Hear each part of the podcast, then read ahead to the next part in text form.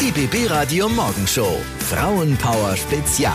Jeden Tag spannende Frauen mit spannenden Geschichten und in dieser Folge mit einer Frau, die Dinge tut, die wir uns niemals trauen würden. Die meisten von uns zumindest. Ja. Und zwar tauchen ohne Flasche, also ohne zusätzlichen Sauerstoff, mehr als 100 Meter tief. Ganz genau, wir sprechen mit Anna von Bötticher, Deutschlands erfolgreichste Apnoe-Taucherin. Also wirklich tauchen ohne jegliche Hilfsmittel, nur mit einer Lungenfüllung vor Luft Guten Morgen, Anna. Hi. Man muss sich mal vorstellen, du hast also in zehn Jahren 33 deutsche Rekorde und einen Weltrekord aufgestellt, in vier WMs dreimal Bronze geholt. Es ist also wirklich beeindruckend. Ja. Also du bist wirklich eine wahrhaft starke Frau und vor allem braucht sie auch wirklich, glaube ich, sehr viel Mut. Da muss man ja auch mit Ängsten umgehen, ne?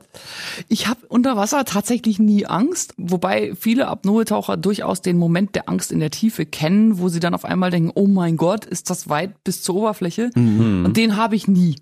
Ähm, ich habe da immer ganz viel Ruhe und auch wenn es mal schiefgegangen ist, dann ähm, reagiere ich auf Probleme unter Wasser halt immer mit mit Ruhe und überlegen so, was mache ich jetzt? Und ähm, Panik und Angst kann man sich dann nicht erlauben. Äh, was macht dich denn persönlich stark? Oh, ich glaube, mich macht stark, dass ich ähm, gelernt habe, wenn es richtig schief geht, anstatt mich mit dem Problem zu beschäftigen, überlege ich mir sofort alles klar, maximales Problem, was muss ich als nächstes tun? Was ist mein erster Schritt? Mhm. Das heißt, ich beschäftige mich mit der Lösung des Problems mhm. und nicht mit dem Problem. Anstatt dann also, oh mein Gott, oh mein Gott, oh mein Gott, ne, denke ich mir nur einmal, oh mein Gott, und dann denke ich mir, was mache ich jetzt? Was können denn Frauen besser als Männer? Ähm, Frauen haben natürlich manchmal diese Art, sich sehr, sehr viel auch ähm, immer die Gedanken um die anderen zu machen und das mit hm. einzubeziehen. Ähm, also, die emotionale Intelligenz. Ja, das ist schon manchmal so, dass man manchmal denkt, als Frau ich überlege mir halt sehr, sehr oft, wie wirkt das, was ich jetzt mache, auf die anderen und inwiefern hat das einen, einen Impact, also eine Auswirkung auf die